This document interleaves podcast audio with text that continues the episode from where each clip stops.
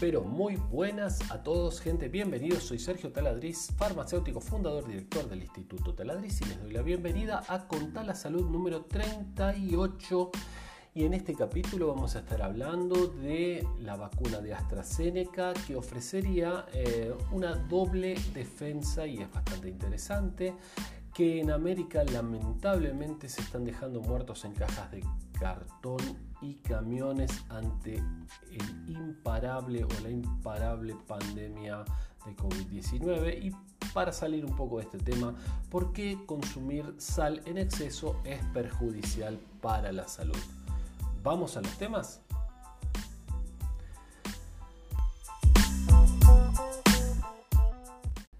La vacuna de AstraZeneca y la Universidad de Oxford ofrecería una doble defensa y esto es muy importante. ¿Por qué?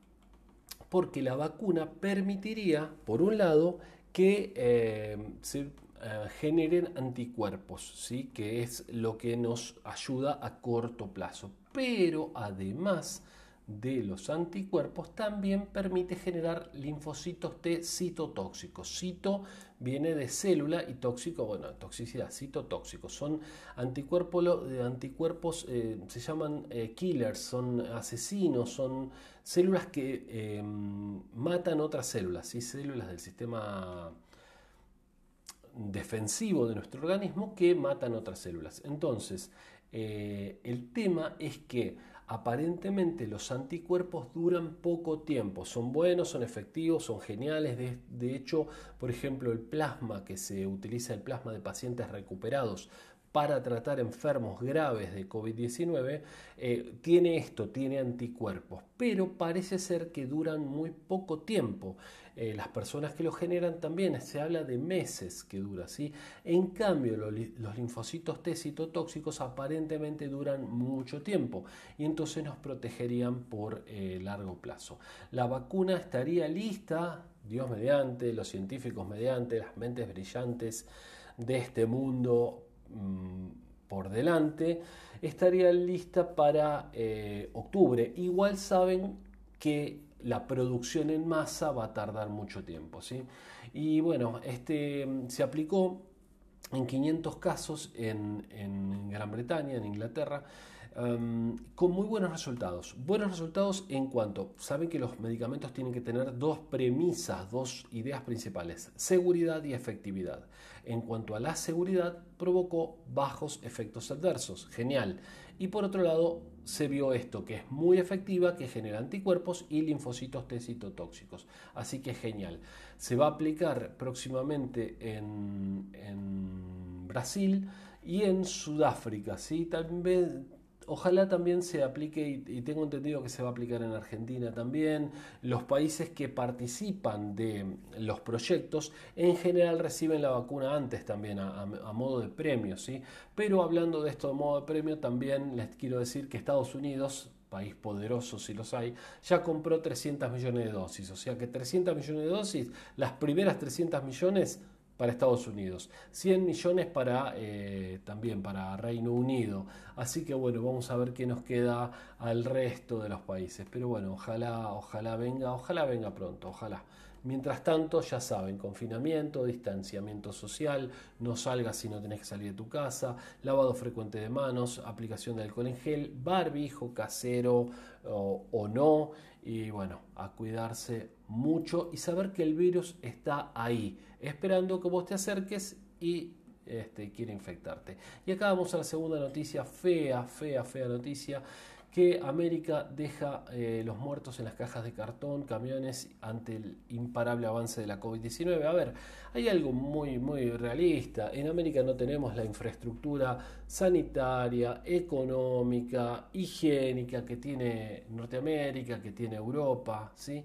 Así que acá todo pega más fuerte, todo es más difícil, todo es más duro, ¿sí? cualquier enfermedad es, es mucho más complicada. Bueno, em, y vimos lo tremendo que pasó en eh, Europa. ¿Qué tenemos acá en América? Tenemos la ventaja de saber lo que pasó en Europa y entonces tomar medidas, no como Brasil con ese ser nefasto que es el presidente Jair Bolsonaro, que lamentablemente ha, producido en su país una verdadera masacre por no tomar las medidas que debió haber tomado de confinamiento y demás, que sabemos que son eh, fatales para la economía, pero tanto eso como el, confinamiento también, lamentablemente la economía está sonada, está complicada, está muy grave y va a ser muy difícil salir en todo el mundo, pero por lo menos salva vidas, viejo, por lo menos ocupate de salvar vidas, ¿sí?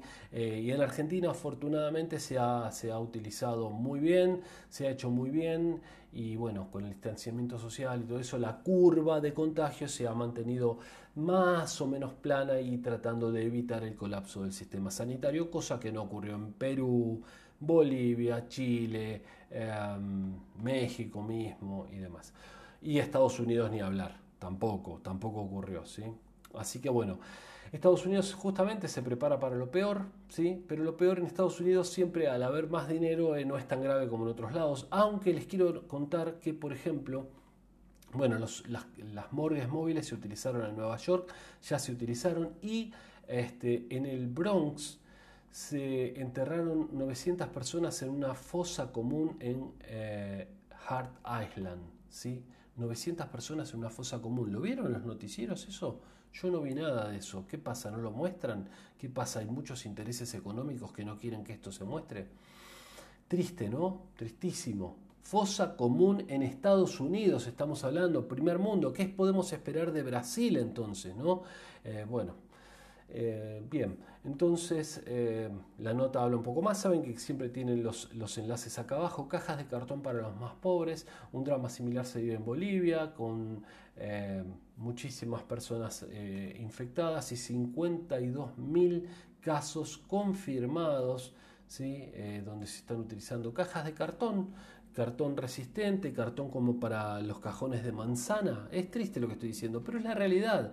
Entonces está bueno que esto lo difundan, que les quede en la cabeza, que, bueno, que, prestemos todas las medidas que podamos eh, prestar para evitar los contagios. Bueno, soportan 120 kilos estos cajones ecológicos. Son, ya les digo, como los cajones de manzana, eh, que son de un cartón fuerte, ¿sí?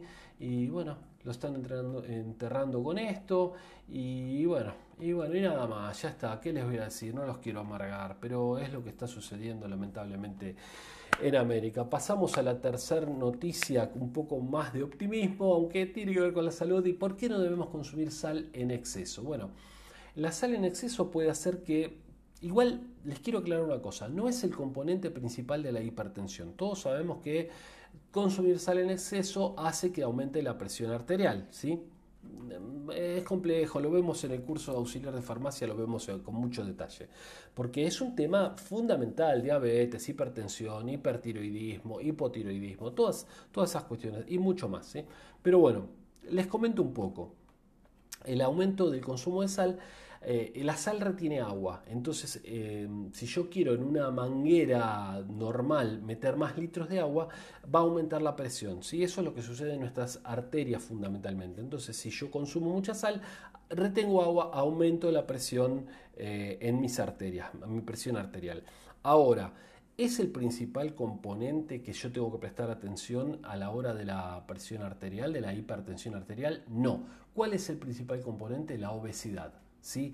La obesidad influye mucho más porque todo tu cuerpo está sobrecargado, sistema osteoarticular, sistema esquelético, sistema circulatorio, todo está sobrecargado. Tu cuerpo no está preparado para soportar ese peso que le estás poniendo, entonces todo está sobrecargado y tenés hipertensión, problemas cardiovasculares y demás. Pero bueno, hablemos ahora de la sal.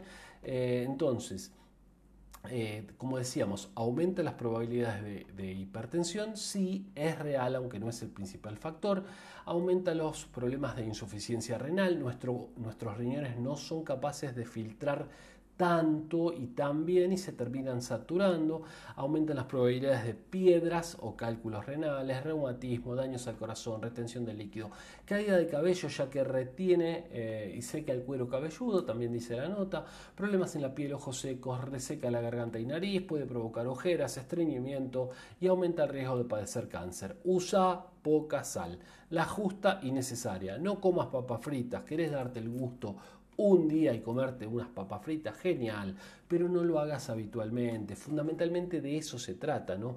No tener rutinas, hábitos poco saludables. Si vos una vez de vez en cuando te tomás un helado y genial, te comes unas papas fritas buenísimo, una milanesa, frito, dale que va, un día. Pero después trata de tener una rutina saludable que el resto de los días comas sano, comas bien. Entonces tu cuerpo puede soportar eso. Ahora si vos todos los días le estás poniendo basura a tu cuerpo, bueno, tu cuerpo va a terminar siendo eso, una basura, lamentablemente, porque no va a poder compensar el daño que le estás causando. Gente, Muchísimas gracias por habernos acompañado. Soy Sergio Taladriz, farmacéutico, y los invito a que nos sigan mañana mismo en esto que dimos en llamar eh, Conta la Salud. ¿sí? Compartilo con otra gente, invita a otros, espero que te guste, déjanos tus comentarios, seguinos en las redes y nos estamos viendo. Déjale tu like también, ¿eh? acordate. Chao, hasta mañana.